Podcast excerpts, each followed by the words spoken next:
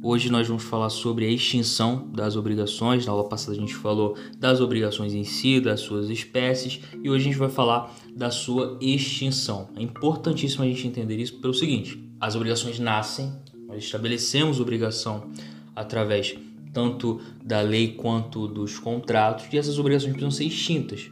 Toda obrigação foi feita para ser extinta, tá? É como um namoro, né? Por que, que a gente namora? Para um dia esse namoro acabar. Ou ele vira um casamento, vira uma situação mais estável, ou esse namoro acaba. A gente não, não tem uma situação fixa de namoro. São raros os casos em que a pessoa não vou namorar para namorar a vida, a vida inteira. Muito raro isso acontecer. A gente está sempre esperando que haja um passo a mais e o passo a mais é a extinção do namoro. O passo a mais das obrigações é a sua extinção. E ela pode acontecer, obviamente, de duas formas: de uma maneira natural, né, que é o adimplemento daquilo que foi acordado, ou de uma forma não natural, através do inadimplemento dessas obrigações. Então, na segunda é, possibilidade, está falando de uma extinção forçada, né? não houve o cumprimento ali da, daquilo que era obrigação, portanto, forçadamente acabou. E vai haver consequências específicas na lei, e quando a gente fala de uma obrigação adimplida, as pessoas cumpriram com a sua palavra, com o acordado, a gente tem um adimplemento natural e tudo fica lindo, tudo acontece da maneira que precisa acontecer. Então, vamos falar um pouquinho sobre o adimplemento das obrigações ele basicamente é o seguinte: eu determino no contrato uma previsão do que deve ser feito, ou seja, um acordo de vontade para que aquele contrato se realize daquela determinada maneira e ele se realiza. Então, vamos no exemplo clássico que eu dei muitas vezes na aula anterior, que é o exemplo da compra e venda de um carro. Eu vou comprar um carro do seu João e o seu João me passa esse carro, eu pago o valor que foi acordado, tá tudo certo. Então veja, a obrigação de dar pecúnia eu dei para ele, a obrigação de dar o carro ele fez, que foi me dar esse carro. Portanto, a, as obrigações né, desse contrato estão extintas. Lembrando que a gente tem obrigações entrelaçadas, não é? Não é só a minha obrigação no sentido de ter um direito é, é, subjetivo, mas também de ter um, um dever a, a ser realizado. E por outro lado, a mesma coisa. Então, a gente tem essas obrigações entrelaçadas. E para a gente entender essas, esse cumprimento da obrigação, a gente precisa se deter muito aquilo que está colocado dentro da lei. Então, você veja, é, a lei ela vai determinar quais são os limites, quais são as formas que essas obrigações precisam ter e o contrato específico, a manifestação de vontade especificamente ali daquele contrato vai dizer como naquele caso específico aquela obrigação se cumpre. Mas a gente não pode fugir de maneira nenhuma daquilo que a lei é, coloca para esses contratos. Então, quando a gente fala, por exemplo, artigo 252 da obrigação alternativa, a gente está dizendo a forma dela ser adimplida também. A gente vai dizer, nas obrigações alternativas, a escolha cabe ao devedor se outra coisa não se estipulou. A obrigação alternativa é aquela: faz isso ou faça aquilo. Eu posso, por exemplo, sei lá, é, estabelecer um contrato em que é, o pagamento ele é, pode ser feito de forma alternativa. Olha só, a gente faz a compra e venda aqui do carro, você pode me pagar de duas formas. Você pode pagar em pecúnia, me dá o dinheiro, tô te vendendo o carro, você me dá em pecúnia, dinheiro vivo na mão, ou você me faz um Pix. Então significa que existe a alternativa, porque olha só, você é estudante de direito, bota isso na sua cabeça. Eu não estou falando com alguém que está estudando medicina. Eu não estou falando com engenheiro civil, estou falando com alguém que faz direito. É horrível a gente dar exemplos assim, que são esdrúxulos, mas a pessoa já vira a cara. Ah, porque é esdrúxulo? Porque é lógico. Não existe a lógico no direito, meu filho. É lógico que você deixa pro cara tá lá é, é, sentado no bar falando sobre política do jeito que ele pensa, do jeito que ele acha. É? Isso aqui não é uma conversa de bar, não é uma conversa de boteco. A gente está falando de operadores do direito. Não existe o é lógico.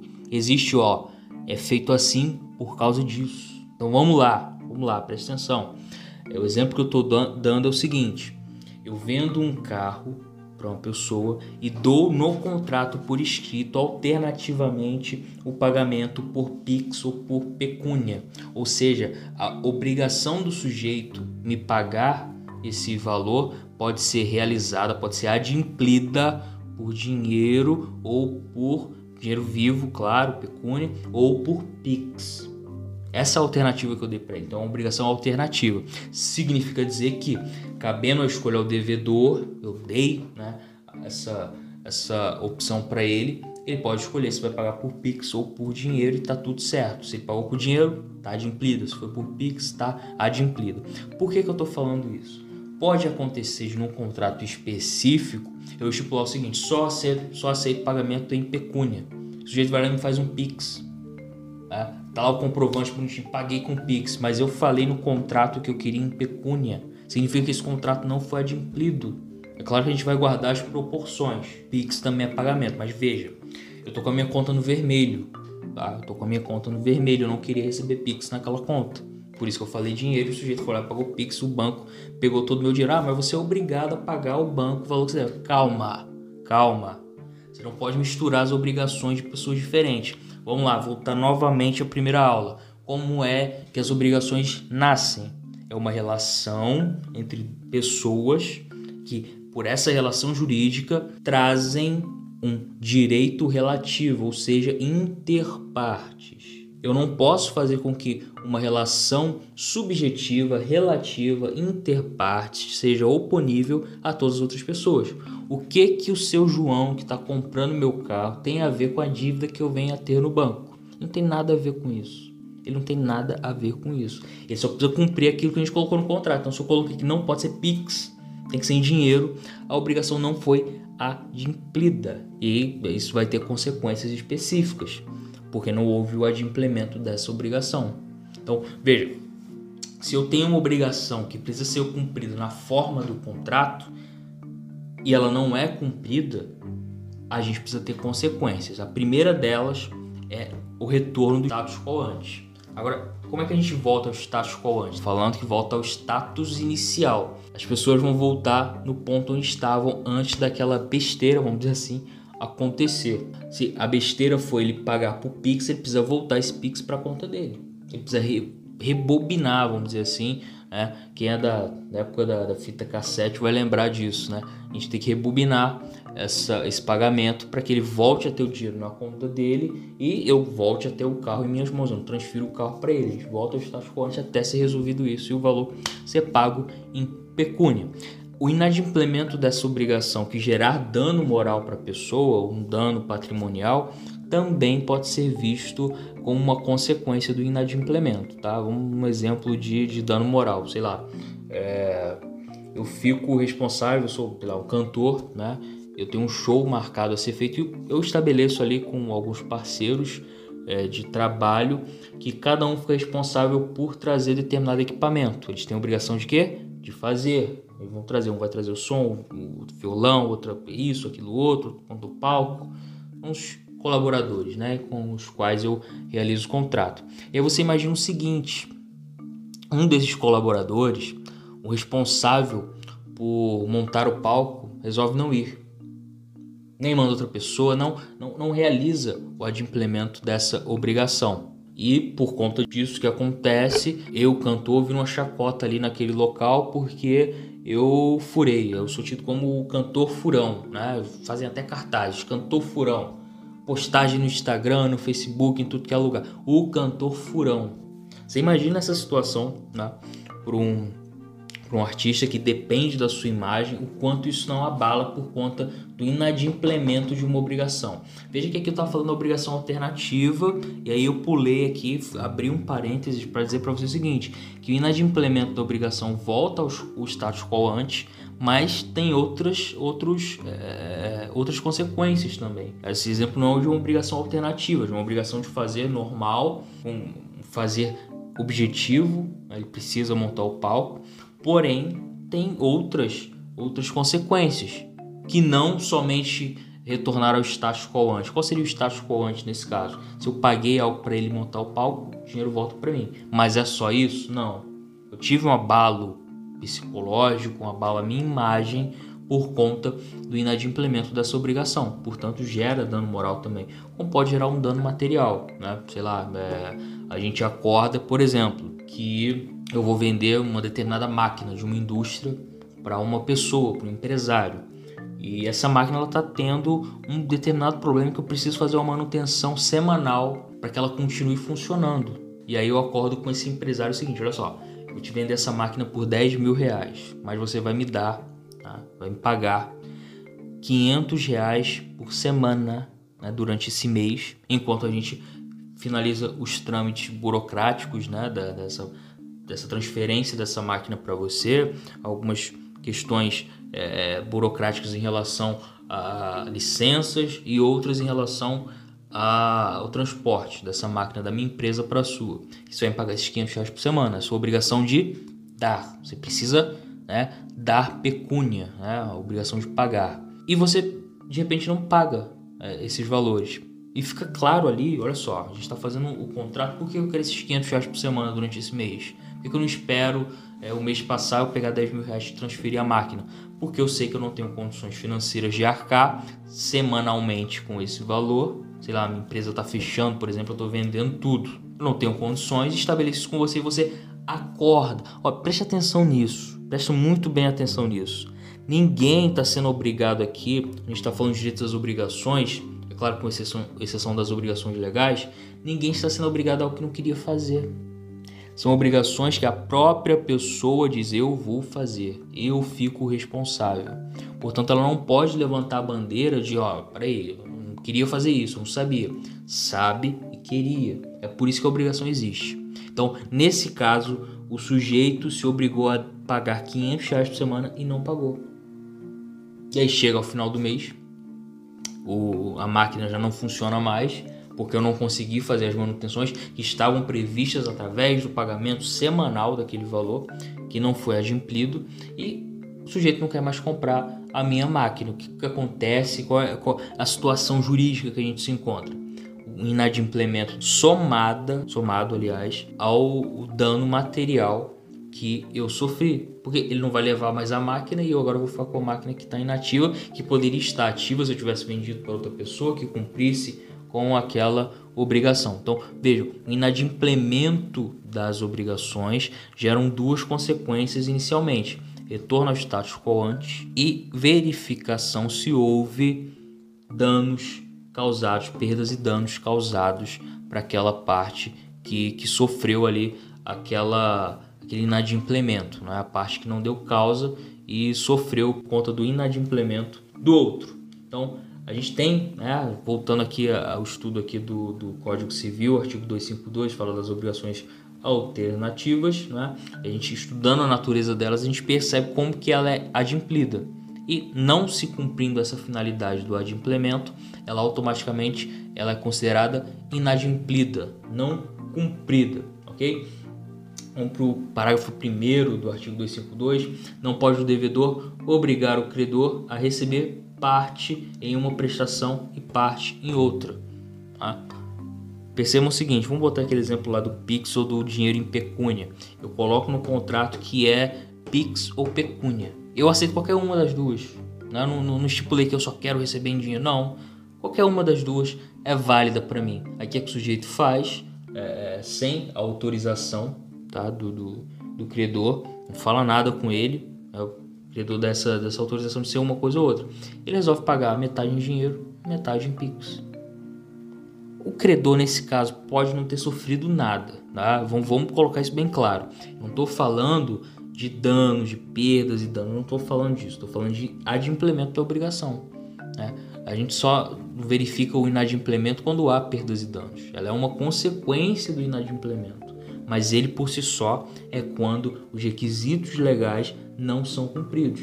Então, eu não posso é, considerar a obrigação adimplida na sua plenitude se eu tenho alternativas e o credor faz o meio termo ali, vai na meiuca e não fala nada comigo. Tá? Se isso não foi acordado, é uma obrigação inadimplida. O que, que acontece? Primeiro ponto, status quo antes. Liga para o devedor e fala, olha só, eu não quero em Pix, em dinheiro, eu quero uma coisa ou outra. Decide e volta para mim o mais urgente possível ok? No parágrafo 2 desse mesmo artigo 252, quando a obrigação for de prestações periódicas, a faculdade de opção poderá ser exercida em cada período. Mas veja, eu parcelo meu carro aí em cinco vezes de dois mil reais, um carro aí de 10 mil. Eu falo Pix ou dinheiro. Então, no primeiro mês ele pode pagar no Pix, no segundo dinheiro, no terceiro Pix, dinheiro em pecúnia, né? Dinheiro vivo. Quarto em dinheiro, quinto no Pix e não tem problema nenhum. Eu só não posso ficar na meiuca, né? Como no parágrafo 1 desse mesmo artigo.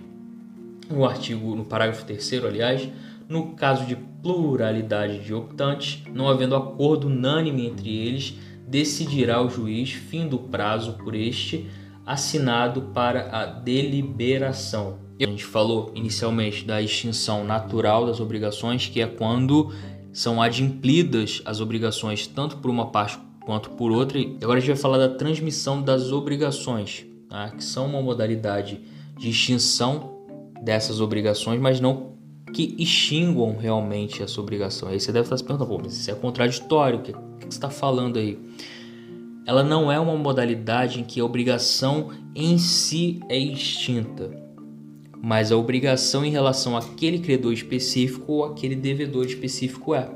Então, a obrigação ela continua existindo, mas não para aquele credor ou não para aquele devedor. Então, em relação ao personagem, ao sujeito, a gente tem uma extinção da obrigação, mas a obrigação ela continua existindo para alguém. Então, vamos lá. Quando a gente fala da cessão de crédito, a gente está dizendo, artigo 266, que o credor pode ceder o seu crédito se a isso não se opuser à natureza da obrigação, à lei ou à convenção com o devedor, a cláusula proibitiva da cessão não poderá ser oposta ao cessionário de boa-fé, se não constar no instrumento da obrigação. Pensamos o seguinte, eu li muito rápido aqui, talvez vocês não tenham entendido, mas ele basicamente vai dizer o seguinte, que o credor, ou seja, aquele que tem o direito de receber, pode ceder esse direito de receber a outra pessoa. Isso acontece muito com bancos, é, você deve conhecer alguém que já tenha passado por isso, que fez um empréstimo com um banco, o banco, portanto, se torna credor daquela dívida, daquele empréstimo que foi feito, e de repente esse banco transfere essa, essa dívida para outro.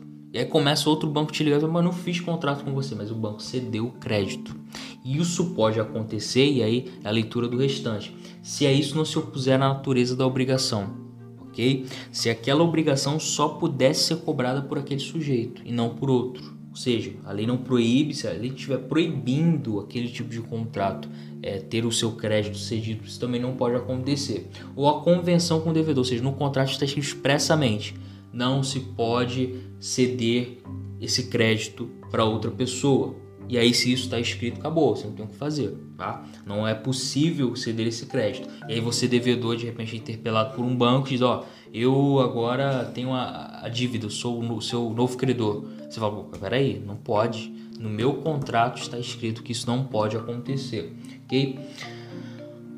O artigo 287 vai dizer que, salvo disposição em contrário, na cessão de um crédito abrangem-se todos os seus acessórios. Isso é uma regra geral que a gente tem nas obrigações quando a gente coloca um objeto, né, objeto imediato, lembrando que o objeto real das obrigações é dar, fazer ou não fazer, mas esses objetos também têm objetos, é o objeto do objeto, nós temos algo por trás. Nesse caso aqui, uma cessão de crédito, por exemplo, né? ela vai levar para outra pessoa que tem esse crédito cedido para ela todos os seus acessórios, salvo disposição em contrário, obviamente. Se você colocar na, no contrato que é, os juros, por exemplo, até aquele momento não são transferidos para o novo credor, ou seja, eu compro essa sua dívida, né? eu tenho uma sessão de crédito, sou banco, tenho sua sessão de crédito, e eu só vou poder cobrar juros de você daqui para frente, que os juros daqui para trás só o outro banco pode cobrar. Pode ser colocado isso é, e isso é, é, é eficaz, é? isso aí tem eficácia. Por outro lado, a assunção da dívida, ela é quando, vamos lá, o artigo 299, é facultado a terceiro assumir a obrigação do devedor com o consentimento expresso do credor, ficando exonerado o devedor primitivo, salvo se aquele, ao tempo da assunção, era insolvente e o credor o ignorava. Veja bem, aqui é o contrário, né? Quando a gente fala da cessão do crédito, a gente está falando do credor ser substituído. Então, aquela obrigação, em regra, se extingue para o credor anterior, eu digo em regra, porque ele pode estipular que as obrigações acessórias continuam sendo dele. Lembra que a gente leu ali o último artigo ali que a gente leu em relação à sessão de crédito, mas em regra ele passa tudo para o novo credor, ele se desobriga, ele não está mais contido nessa obrigação, não tem mais direito de crédito. Né? E o novo credor é que passa a ter esse direito crediário aí nessa relação jurídica. Já na assunção de dívida a gente tem uma troca do devedor. Né? Devedor ele transfere para outra pessoa esse dever de pagar. Né? E ele fica exonerado de qualquer tipo de pagamento. Agora veja a grande questão aqui. Salvo se aquele ao tempo da assunção era insolvente ou o credor o ignorava.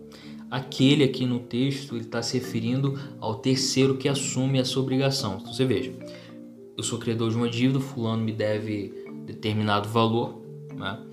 E ele resolve trocar, né? Ele fala para mim, olha só, eu vou colocar outro devedor aqui para te pagar. Eles resolvem isso e o credor aceita, não, fulano que vai pagar, ele tem conta? Não, tem sim, né? Você não teria, então é bom para mim, eu credor, que outra pessoa pague. Só que essa pessoa que assume tem uma particularidade que eu não sabia. Essa pessoa era insolvente. Eu ignorava, eu ignorava essa informação. Ignorava no sentido, eu não sabia. Era ignorante em relação a isso. E aí, quando eu vou te cobrar esse valor, que era do devedor primitivo, que agora se desobrigou, eu passo a não ter mais como ter esse dinheiro, eu não consigo reaver, justamente porque esse novo devedor que assumiu a dívida é insolvente e já o era no tempo da assunção da dívida, só que eu não, eu não sabia, eu ignorava. Se eu sabia dessa condição, eu não posso questionar. Eu assumi o risco de deixar você passar para outra pessoa que não tinha a, a, possibilidade de me pagar. Então foi um risco que eu quis assumir, então eu tenho que arcar com essa questão. Agora, se eu ignorava, eu comprovo que eu ignorava, essa assunção de dívida ela não vai acontecer. Ela possui um vício na vontade, é uma fraude contra os credores, e aí eu tenho lá exemplo lá da, da, do negócio jurídico, da questão da anulabilidade, eu consigo anular essa assunção de dívida. E aí no título 3, a partir do artigo 304, a gente já consegue vislumbrar as formas que a, a, obrigação ela pode ser adimplida. A primeira delas, a seção 1, a gente vai falar de quem devemos pagar. Então, o 304 vai dizer, qualquer interessado na extinção da dívida pode pagá-la, usando, se o credor se opuser, dos meios conducentes à exoneração do devedor. Quer dizer, eu tenho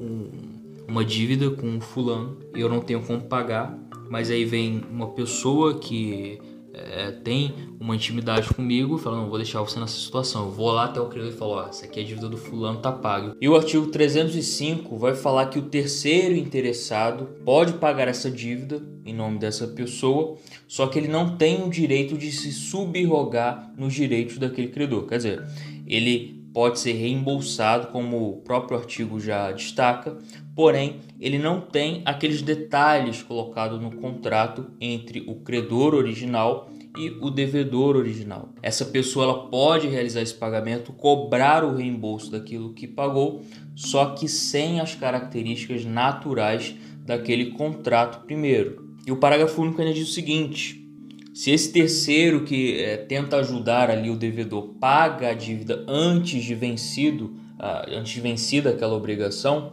ele só vai ter direito de ser reembolsado no dia do vencimento. Vamos lá, eu tenho uma dívida com fulano de tal e essa dívida, vamos colocar que seja mil reais. Essa pessoa, esse terceiro interessado para me ajudar, vamos colocar que seja ajudar, né? não importa a intenção, o Código Civil aqui não está é, delimitando quais devem ser as intenções da pessoa. Não, não é isso que está sendo colocado. Está falando do ato puro e simples. Então vamos lá. Esse sujeito, para me ajudar, paga essa dívida no dia 10 de outubro. No entanto, ela só venceria no dia 30 de outubro. Significa que ele já pode agora, desde já, porque pagou essa dívida para mim me cobrar? A resposta é não. Ele precisa esperar até o dia 30 de outubro, que é quando venceria aquela dívida. Quer dizer, se ele acelerou o processo, ele vai ter que esperar o processo acontecer naturalmente. Ele não pode levantar algo que ele quis, é, quis fazer, algo que ele optou para me obrigar a pagar antes. Agora você veja, essa questão de pagamento pelo terceiro pode não ser aceita pelo credor. O credor pode dizer assim: olha só, eu não aceito receber de fulano porque eu quero receber exatamente daquela pessoa. É, e a gente está diante de um problema que só o Poder Judiciário pode resolver. Nesse caso, a gente teria de utilizar de outro instituto, que é o do artigo 334, que diz que o pagamento pode ser realizado em consignação. Significa o seguinte, que ingressa-se com uma ação judicial dizendo, olha só, aquele credor não quer receber o valor devido e o motivo que ele aponta não é justo. Então eu quero pagar em juízo para aí o juiz verificar se esse motivo levantado pode ou não ser alegado e entendendo que aquela questão não poderia é, ser motivo do não recebimento, ele determina que aquela obrigação está extinta, que o pagamento foi realizado e o credor, se quiser, que levante os valores daquela consignação, mas não pode jamais obrigar é, o pagamento ser feito pela pessoa natural, por exemplo. E essa consignação ela vale para outras questões também. Dei como exemplo o instituto anterior que a gente acabou de ver, mas nós verificamos isso também é, quando o devedor entende que o valor a ser pago é um e o credor entende que é um valor maior. Então, para não haver essa possibilidade de correr juros, multa, etc, etc, a pessoa que deve ingressa com pedido de pagamento em consignação e deposita aquilo que ela entende ser o correto. Ao final do processo, se o juiz entender que aquele devedor tinha razão, aquele valor é o suficiente para pagar aquela dívida e ele não vai ter que pagar as multas e acessórios diversos contidos no contrato principal. Outra forma alternativa de essas obrigações serem adimplidas, que não uh, o pagamento central ali já determinado inicialmente na obrigação, é o pagamento com subrogação. E ela se opera pelo artigo 346 de pleno direito em favor, inciso 1, do credor que paga a dívida do devedor comum. Então, você veja, é, eu devo a Maria. Eu devo um valor a Maria. Só que tanto eu quanto Maria devemos a Jorge. E aí o que, que eu faço? Eu pago a dívida de Maria para Jorge, dessa forma me subrogando como credor dela. No entanto, por eu ser devedor, a gente fica no zero a zero, né? Resumindo aqui a coisa como funciona. Dessa forma, a dívida, a obrigação, ela passa a não mais existir a, o adimplemento por meio da subrogação. Agora, só fazer uma pequena pausa para a gente retomar aqui a, a, o nosso estudo. As obrigações elas são extintas, prime, em primeiríssimo lugar, pelo adimplemento, através da, do cumprimento da obrigação determinada, ou então pelo adimplemento, não pelo cumprimento dessa obrigação, mas pela forma diversa. A gente viu aqui a, questão do pagamento pelo terceiro, agora a gente vê a questão da subrogação e as outras formas que a gente vai complementar aqui. E por último, a gente verifica a extinção pelo inadimplemento, que aí possui consequências ruins para aquele que não pagou. Então vamos lá, continuando aqui nosso estudo, a gente tem no artigo 356 a dação em pagamento, que é quando o credor consente receber algo diverso daquilo acordado no lugar de seu pagamento. Então, vamos lá. É, a gente faz um contrato aqui de compra e venda em que eu sou a parte compradora, eu compro o seu carro por 10 mil reais e o carro específico você vai ter que passar para mim num determinado momento. Só que por razões diversas, você não consegue mais me passar esse carro. E eu aceito, veja, eu preciso aceitar que você me passe outro carro que você possui que tem o mesmo valor. Quer dizer, eu não vou perder do ponto de vista financeiro, no entanto, eu queria aquele carro exatamente e agora eu permito que você cumpra com a, a sua obrigação dessa maneira. Quer dizer, inicialmente a obrigação era uma e ela se torna outra com a anuência do credor. A gente também tem a novação, que ocorre quando a dívida inicial ela é extinta. Né? Veja que tudo isso que a gente está lendo aqui são formas de extinção das obrigações. Na novação, a dívida anterior, a obrigação anterior é extinta justamente porque se faz outra. Né? Aquele caso típico em que você é, tem uma dívida com o banco e aí ocorre a novação, quer dizer, aquela dívida que você é, restou, né, que você pagou algumas parcelas, mas sobrou algumas, aí você extingue aquele contrato anterior e com o restante, com o valor restante, você coloca outros juros, outras condições, é um novo contrato, é uma nova obrigação estabelecida.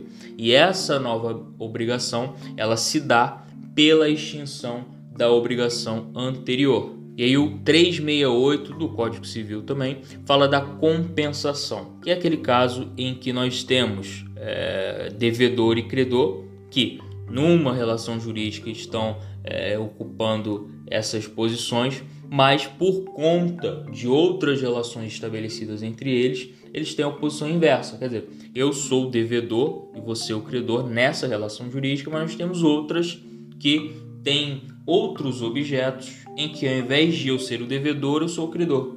É, e vice-versa. Né? E quando você soma tudo, você consegue fazer uma compensação. Quer dizer, eu te devo mil reais em relação a, a, esse estabelecido nesta obrigação aqui que nós estamos falando, só que em outras obrigações você me deve mil.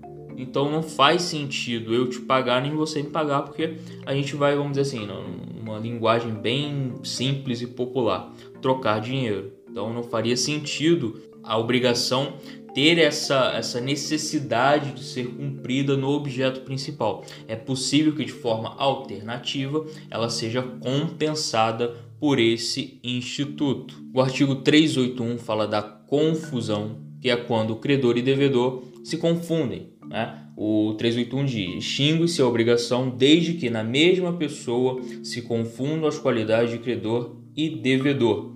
382 diz que a confusão pode verificar-se a respeito de toda a dívida ou só parte dela. Aí você deve estar pensando, mas eh, como é que isso vai acontecer? Como é que o devedor vai se tornar credor e vice-versa? Imagine você que eu realizo um contrato de compra e venda com Maria. Né? Ela tem um carro, ela tá anunciou e eu resolvi comprar esse carro vou pagando é, a prestação. Né? E aí, num, num determinado mês, né, que eu tenho uma prestação a ser paga, eu acabo casando com Maria em comunhão total de bens. Quer dizer, é a comunhão universal. Todos os bens, isso a gente vai ver mais à frente quando a gente falar de casamento, mas todos os bens pertencem a, a, aos dois. Né? É aquilo que foi adquirido antes e depois do, do casamento. Então veja, nesse caso específico, eu vou pagar para Maria um valor que vai continuar sendo meu. Então não faz sentido essa obrigação precisar ser cumprida pelo objeto principal. Eu posso cumpri-la dessa forma alternada, que é a confusão, de forma que a obrigação também é extinta. Veja, todas essas modalidades que nós estamos vendo aqui são modalidades de extinção da obrigação também, assim como o adimplemento. Uh, o artigo 385 fala da remissão das dívidas. Remissão é perdoar, é você não mais cobrar aquela dívida e, eh, num linguajar comum, deixar para lá. E o 385 fala que a remissão da dívida aceita pelo devedor extingue a obrigação, mas sem prejuízo de terceiro. Veja, é o que a gente viu lá em fraude contra credores. É, o fulano de tal me deve, vamos dizer lá, 500 reais. Só que eu estou me tornando insolvente. Como é que eu, sem condições de pagar os meus credores, vou remir uma dívida de uma pessoa que me deve algo que poderia ser suficiente ou para não me tornar insolvente mais, ou pelo menos para pagar parte da dívida desses credores. Não faz sentido você perdoar dívidas se você é, tem credores, se você possui dívidas também. E aí o artigo 389 vai falar do inadimplemento das obrigações. Veja que tudo que a gente falou até agora foi do adimplemento, seja o adimplemento natural, aquilo que foi estabelecido, seja o adimplemento de forma diferente da acordada, mas que também serve como adimplemento.